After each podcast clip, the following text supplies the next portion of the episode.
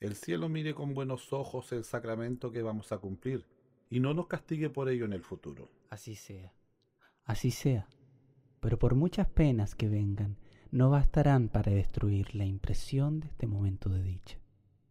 Junte nuestras manos, y con tal que yo pueda llamar la mía, no temeré ni a la muerte, verdugo del amor. Nada violento es duradero, ni el placer ni la pena. Ellos mismos se consumen como el fuego y la pólvora al usarse. El dulce excesivo de la miel empalaga los labios. Ama, entonces con sobriedad. Aquí está la dama, su pie es tan delicado que no desgastará nunca la eterna roca, tan ligero que puede correr sobre las telas de araña sin romperlas. Buenas tardes, reverendo confesor. Romeo te dará la gracia en nombre de los dos. Por eso lo he incluido en el saludo, si no pecaría el exceso de cortesía. Julieta, si tu dicha es como la mía, y puedes expresarla con más arte, Alegra con tus palabras el aire de este lugar y deja que tu voz proclame la alegría que hoy agita el alma de los dos. El verdadero amor es más pródigo de obras que de palabras, más rico en la esencia que en la forma. Solo el pobre cuenta su caudal. Mi tesoro es tan grande que yo no podría contar ni siquiera la mitad. Acabemos pronto. No los dejaré solo hasta que los haya unido bajo la bendición nupcial. Bienvenidos a Poesía con Scones el podcast de la Sociedad de Scones. El principal objetivo de este podcast es crear procesos de reflexión.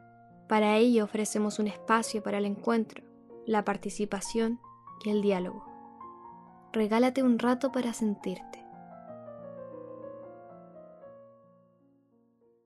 Si no amas, no conocerás el universo, porque el árbol, el mar y la noche no son entendidos sino por el amador.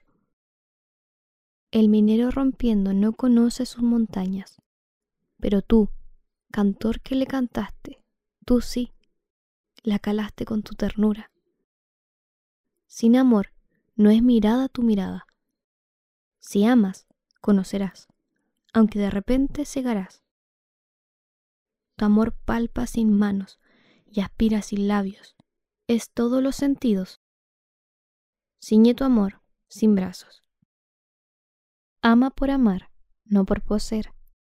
Ama por anegarte en la maravilla, pues el amor es la suma maravilla. Y lo que tú llamas maravilloso, como el cielo, descenderá para ti a ras del polvo, a ras de tus ojos, y los tendrá en una sola hora de amor. Empieza aquí tu cielo, pero sin él, en medio de las obras de las artes más divinas, tú vivirás las emociones del patán, tú tendrás sin poseerlas todas las bellezas del arte. Pero que no te baste el amor de la mujer, ni del esposo, la llamarada del instinto, que es solamente una hoja de esta rosa del amor, que es infinita. Es la actitud enamorada, es la inteligencia y la fe, y es el trabajo enamorado de los que te estoy hablando. Sin amor, tu inteligencia da monstruos o da muertos, y tu fe quema, y tu trabajo es brutal servidumbre. No morirás por amar, no morirás amando. Que el amar te duplique las venas y te esponja como vela en el mar el corazón y te fortalece los huesos como a los leones.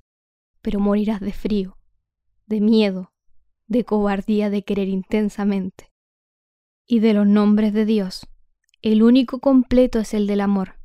El de la belleza es menos perfecto y es incompleto el de la inteligencia. Llámalo amor, y te responderá, y bajará en su resplandor hacia tus días. El cielo es solo el lugar donde se ama acabadamente, y la tierra el lugar donde se aprende a amar. No somos aprendices, sino de amor. Comencemos pronto.